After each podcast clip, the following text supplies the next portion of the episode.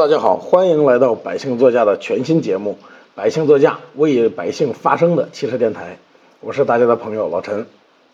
今天呢，跟大家主要聊一聊运损车。所以今天咱们的标题是，可能大家也看到了，购买新车需谨慎，谨防运损当新车。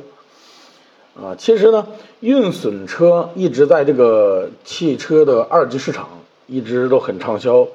然后他们面向的客户呢，主要是一些汽贸啊、综合展厅啊这些，啊，价格由于它价格非常诱人，所以说呢，他们在卖的时候这个还是比较抢手的，就是一辆好的运损车，呃，利润是非常高的。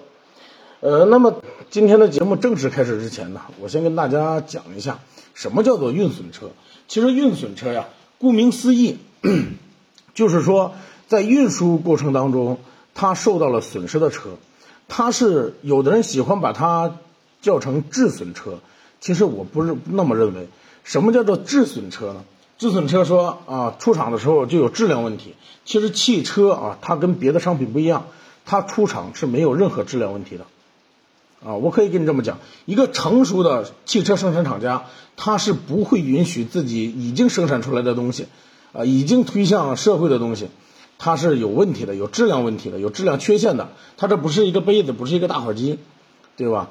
所以说，只要是汽车厂家推向社会的东西啊，就是说我这批车，我可能造了一百台车，我推向各个 4S 店去进行售卖，在这个过程当中啊，发生运损了，这叫运损车。我运输运输过程当中发现有损伤，这叫这叫运损车，但是它不是质损车。有的人说。啊，有的你，这人生百态嘛，就是说卖相嗯百态嘛，啊，就是说你去买车的时候啊，一些经销商能忽悠，他可能你可能能听到各种各样的名词啊，什么运损车呀、质损车呀，说质损车本来这个车生产出来有一定缺陷啊，所以说现在便宜处理了。我告诉你啊，那都是扯淡，知道吧？那都是扯淡，啊，咱们言归正传，就是说，呃，讲了质损车以后呢。呃，大家有对这个质损车有一个大概的概念，然后呢，运损车其实还分为两大类，一类呢就是在它售卖的时候啊，分为两大类，一类呢是包修复的，当然了，这种包修复的价格比较高，呃，人家在修复之前，就是说真正卖这种运损车的人会在修复之前进行一个售卖，但是他说了，我这个车包修复，你验完车没问题，然后把款打上。然后我帮你去修，修的没问题，你把车提走，啊，一般是这种销售方式。第二类呢，它是不修复的，不修复就是说这个车成了什么样子啊，运损成什么样子，我就什么样子卖，不修不处理啊，就是明明白白、清清楚楚。比如说我前叶子板说这这一辆车啊，前叶子板受伤了，好，前叶子板受伤了，我就直接前叶子板受伤的按照前叶子板受伤的价格卖，说市面上这个车优惠一万对吧？好，我这个车优惠两万。啊，我就明告诉你，这是运损车。你至于你回去怎么处理，啊，那是你的事儿，跟我一点关系都没有。反正我卖的，咱们协协议上、合同上签的很明白、很清楚。我这是一台运损车，可不是真正的商品车，对吧？其实，在没上牌的新车啊，就是说咱们所谓的这个没上牌的新车，在其实，在汽车销售行业内，它有一个名字，有一个专业的名字，叫什么？叫做商品车。那么，既然是商商品车，除了没上过牌以外，没做过保养，没进行过维修，没进行过索赔，是这辆车的特质，违反了其中任何一样，它都不能被称为是商品车了，对吧？你比如说这个车啊，来了以后，说我进行过维修，或者我进行过保养，我上过牌照，那你违反了其中任何一点，你都不能再叫做商品车了。为什么？因为你不能当做一个新的商品来进行流通了，对吧？运损车它很好玩，就是说它跟这个就不一样了，是吧？它因为什么？因为它介于商品车与非商品车之间。你也就是说，你说它商这个商家说它是商品车，它就是；如果你说它不是商品车，它就不是。这样我这样说能听明白吗？分你怎么去讲，怎么讲你都讲得通。你说它是商品车吧，没错，它的确没开过票。可是有人就要问了，说你商品车啊，刚才你说了违反任何一个特质啊，它就不是商品车了。对，违反任何一个特质，它就不是商品车。但是人家商家他会不告诉你，他不告诉你，你就不知道。所以他说是商品车，你就得认同它是商品车，对吧？商品大家都知道，商品是需要流通的，在流通过程当中，就难免有一些不法商家狸猫换太子。比如说，有人今天放出来一台运损车，啊，这台车在运输过程当中车顶被刮花了，然后价格很便宜，一些小的汽贸把车买回来，然后进行修复，当做新车进行售卖，这个例子有很多呀，啊，他为什么？敢这么堂而皇之的啊进行售卖呢？因为你要知道受伤的是是车顶。你比如说啊，比如说咱们就拿这个丰田霸道举例子，对吧？啊，不管丰田霸道，咱们说一个国产车，对吧？你你拿这个呃哈弗 H 九举例子，你比如说一辆哈弗 H 九，它这个车很高，对吧？两米多的车身啊，好，它的上半部分，比如说它最最顶端啊最上边。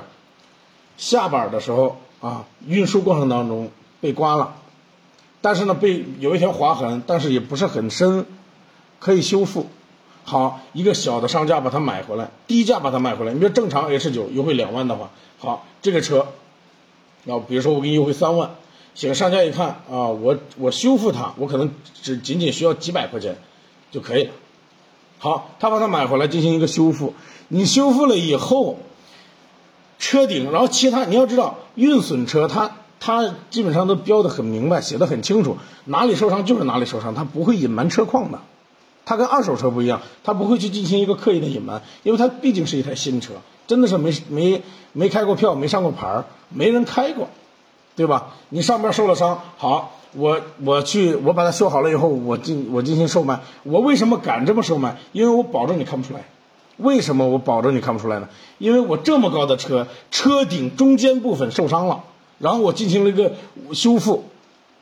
你说你作为一个消费者，你作为一个呃不是总是验车的人，不是一个专业的人，你感觉你能验出来吗？你感觉你能看出来吗？说白了吧，谁会买一个车？你爬车顶上一个大 SUV，你还自己跑爬车顶上，你去看呢？所以说这种情况啊。车商多一半，他可以蒙混过关，知道吧？你要说这个车有问题吗？没问题，因为什么？因为它不影响安全，啊！但是呢，你在卖车的时候，二手车商可比你细致，啊！喷过漆与跟那个原版原漆可是两个价格，而且你不要企图能隐瞒它，啊！人家有漆膜仪，人家到那就能验出来，对吧？所以说，这就是他们这些车商坑人坑人的地方。你说我这个车开了三年五年，你说影响我安全了吗？还真没有，真没有影响你安全。但是他真的是让你卖车的时候啊，形成了一个不小的落心理落差啊，你有一种被蒙骗的感觉，知道吧？所以说，运损车呢，它也分什么样的运损。我们业内人一般呢，对运损车不是特别的排斥。我甚至给我的亲戚买过两台运损车，啊。这车只是在下板的时候被划伤了，修一下也就三五百块钱，没关系，只要便宜就行，对吧？但是这是在什么情况下？这是在我对该车源的掌握相对一手，啊，彼此之间有信任的基础上，充分的，我非常充分了解这个车的真实情况，所以啊，我我发现它真的就是刮擦了一下这么简单，好，可是它却能便宜很多，为什么？因为它的它的名义上已经不是商品车了嘛。对吧？它是运损车，啊，对吧？所以说这种运损车我是可以推荐人们买的啊。你图了便宜，对吧？它它不影响安全，图了便宜那就行了呗。可是有一种车是坚决坚决啊，再便宜，比如说他直接给你打五折，再好的车啊，你比如说呃奥迪 Q 五，对吧？啪，给直接给你打五折啊，四十万的车二十万让你买。我告诉你，这种情况啊，有一种运损车。你坚决不能买，啊，它也有一个专业的名字，叫叫做什么？我在我们当然我们一些算是一些黑销售黑话啊，它叫什么？叫吊板车。那么什么是吊板车呀？顾名思义，在新车运输过程当中啊，不管什么原因吧，它反正是就从板车上掉下来了，啊，这种车呢，基本上你看它，嗯，不是很严重啊。比如说它掉下来了，车头先着着的地啊，车头被刮花了，好。修修感觉就看不出来了，但是你说这种车能要吗？你想想这种车能要吗？我告诉你，这种车绝对不能要，因为你想啊，掉下来了啊，现在的大板一般都是几位板，一般都是八位板，上下两层啊，八位板上下两层，它也就两三米吧，两三米啊，它从比如说它在上边，它从上边，那一定是上边的才会掉下来，下边的它有那个笼子，它肯定掉不下来，对吧？它顶多是被刮擦，好，上边的掉吧唧掉下来了，不管是什么原因啊，平白无故吧唧掉下来了。你说它在什么情况下会掉下来呢？那好好的大板搁着呢，它好好能掉下来吗？我告诉你两种情况，要么大板出了车祸了，啊，要么要么就是驾驶员操作不当。什么操作不当啊？直接他往上开的时候或者往下开的时候，啊，没按着没按着那个线头，他直接开下来了，反正操作失误掉下来了。你想啊，一两吨的东西从两三米的高度落下来，如果在是车祸的情况下，重力加速度。你说啊，他跟他自己出了一场大车祸有什么关系？有有什么区别？你好好想想，他有什么区别？其实它原本的结构已经被破坏了，即使车架没有肉眼可见的变形，啊，你看不出来，你看着它没有什么太大的变形，但是它再也不会有原本的设计强度跟韧性了，啊，如果再次发生碰撞，如果有人买了这个车。啊，图便宜买了这个车，行驶过程当中，你再次发生碰撞的话，就会这个这个安全就是这个风险系数啊，就会成倍的增加。这个道理能明白吧？也就是说，它在进行，就是它如果说把原本的设计结构被破坏的话，它这个是不可逆的。它不像一根，对吧？一根钢筋，你它它有。自己的韧性啊，有自己的这个屈服强度啊，说你把它在一定程度内掰弯，然后它还能自己回来。但是你想想，出了这么大事，它从这么好几米的距离掉下来，它的设计强度啊，它的原本的设计结构不会被破坏吗？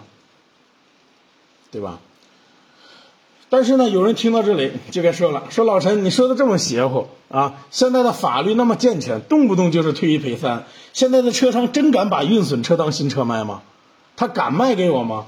啊，我根本我就没听说过。我告诉你啊，他他只要是敢卖给我，我就敢让他退一赔三，假一赔十，对吧？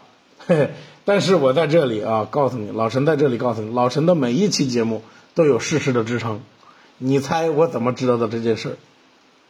啊，我让你自己猜，对吧？我怎么知道的这件事儿呢？啊，不是说我从业那么多年，啊，是因为真的咱们有粉丝碰上这个事儿，啊，我们来核实过，确实是有这么一回事儿，啊，我才决定，啊，今天我们这还下雨，啊，今天现在外边我不知道你们能不能听见外边哗哗的雨声，今天本来我现在该回去陪家人了。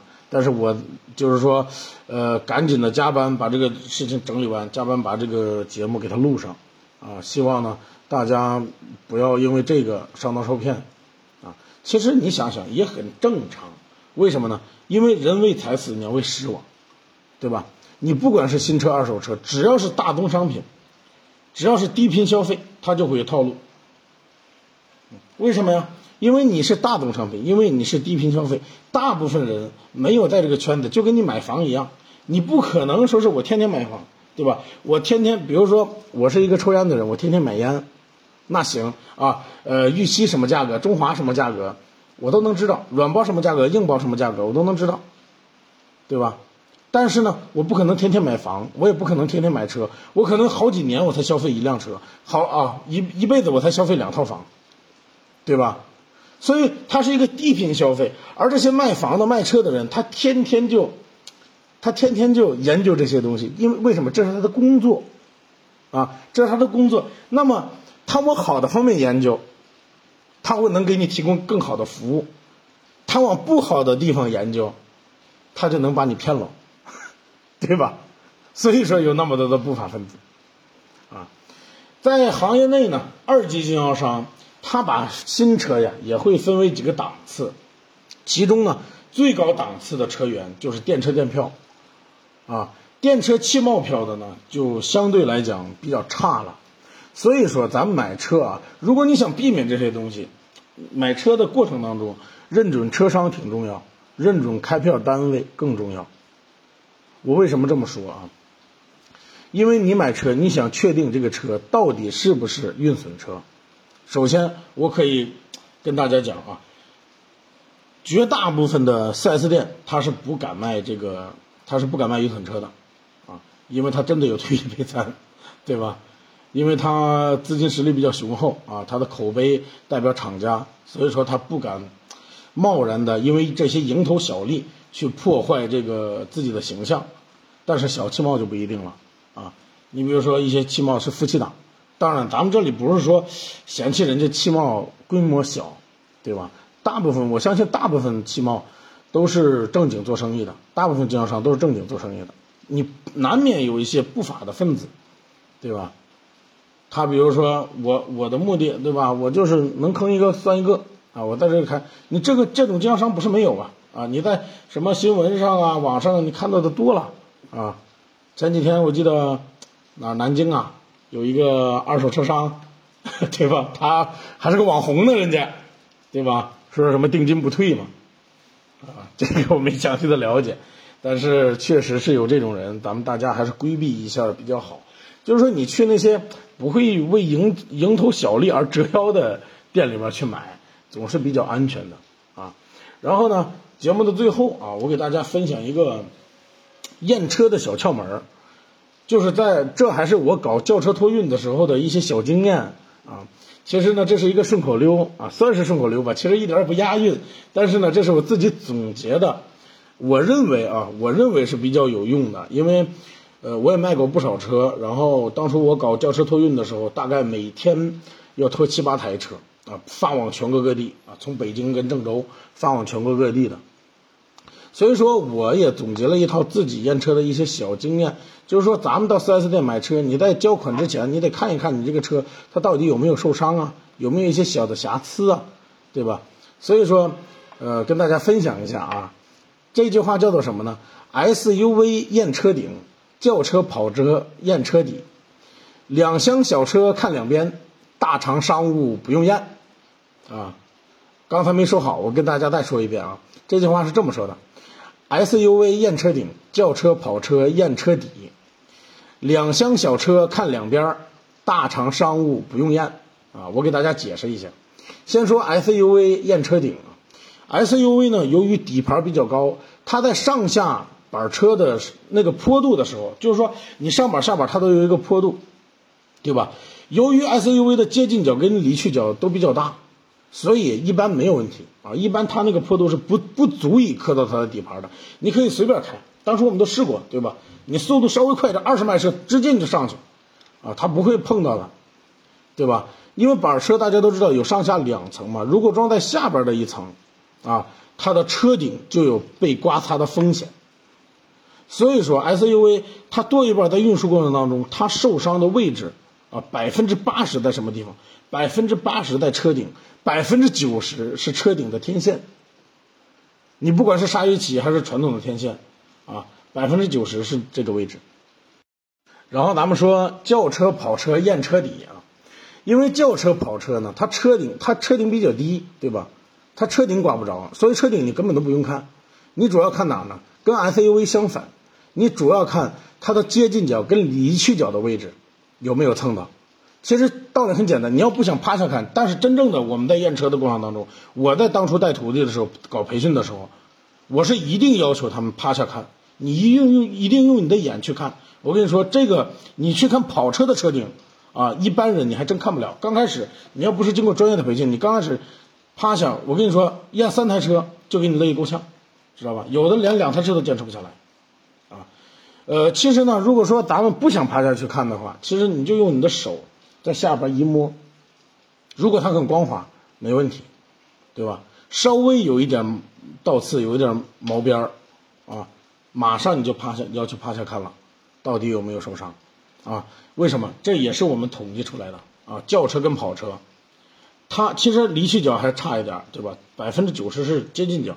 接近角，它是一定会受伤的。它也就是说啊，我毫不夸张的讲，呃，以前现在板可能改进了，以前的大板啊，嗯，怎么说呢？以前的大板，我估计啊，十台车啊，每十台车都有一台接近角被刮擦，不同程度的刮擦，有的只是刮擦的面积太小了，有的人没验出来，或者说物流都不不在意了，或者直接用户不在意了，知道吧？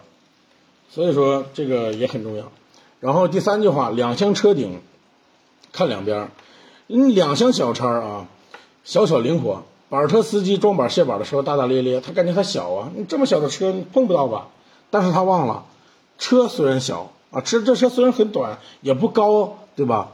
但是它什么跟跟大车一样啊？它的宽度，它总有宽度吧？它的宽度跟轿车一样，有的车甚至比比一些车还宽呢。对吧？所以说你在你大意的时候，你的两侧是最容易受伤的。这也是同样，这也是我们统计出来的，对吧？然后第四句话，大长呃大长商务不用验啊。我这里大长商务说的有一点呃大白话了啊，就大长大长这句话什么意思呢？就是大商务车都比较长嘛，对吧？所以说，哎，你这大长商务车，对吧？大长商务不用验。你比如说歼罗八、奔驰的威霆这类的商务车，又高又长，它根本就上不了大板车，必须得小板托运。可是呢，一些物流公司它为了多赚钱啊，收你小板的费用，然后用大板给你发。为什么大板便宜啊？他好不容易把这个车塞进去，我跟你说，他好不容易把这个，因为这个车他挣钱了啊，多少有点昧心的钱，然后好不容易把这个车装上，装上以后他。他一个全车当中，可能这这个板上一共八个车，全车当中什么车最重要？这个大商务最重要，对吧？因为首先这个车它比较贵嘛，它比别的小轿车比较贵嘛，然后就它最容易受伤了，所以说它是重点关注对象啊。这种情况下反而它受不了伤，知道吧？你你说到这个轿车托运公司，我跟你说其实特别有意思啊，因为小板小板都是按照跟那个道路救援一样嘛，那小板。道路就按照道路救援按公里收费啊！以前我们干的时候是一公里七块钱，对吧？一公里就七块，你想想你要拖一百公里，这七百块钱没了，啊，这是很贵的，这是很贵的。呃，上一次呢，我看到一个黑心的托运公司，把一辆迈凯托迈凯伦啊，在八再往一个八位板上装，因为你知道啊，拖迈凯伦你应该用什么板啊？你应该用小板，甚至于你应该用封闭板。你是这么这么贵的车，对吧？你稍微有个小石子崩一下，那都不得了的啊！它有的都是碳纤维材质，啊，你你崩坏了都不得了的。你你这一趟运费挣不上不说，你以前挣的还得赔一些，对吧？他们呢啊，我把它往八位板上装，八位板它有一个小小的坡度，它的接近角就最就最容易受伤，对吧？刚才我节目上跟大家说过了，我跟你说啊，一点都不夸张，那小心翼翼的劲儿啊，七八个人，真的就七八个大小伙子。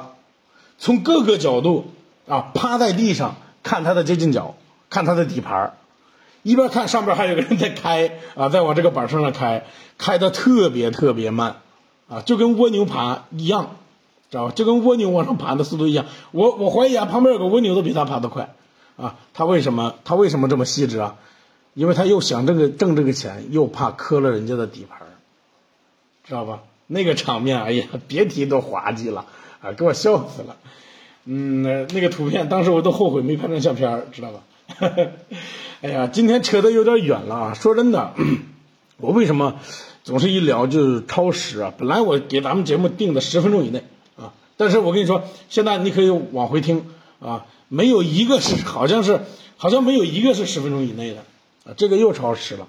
说真的，我为什么总是超时呢？因为我一说。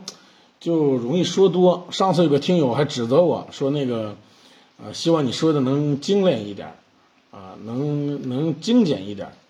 我这反正我努力吧，我努力吧。但是我这么说也是有原因的，因为我表达能力本来就不是特别的强。然后呢，我还是希望呢，把自己所见所闻的新车销售套路，通通的都告诉大家。啊，到现在我都依稀记得北京亚市的骗子们。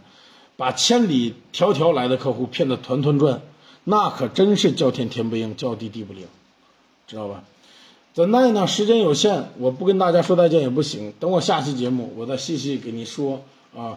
那个点赞与评论是对我最大的支持，谢谢大家，咱们下期再见。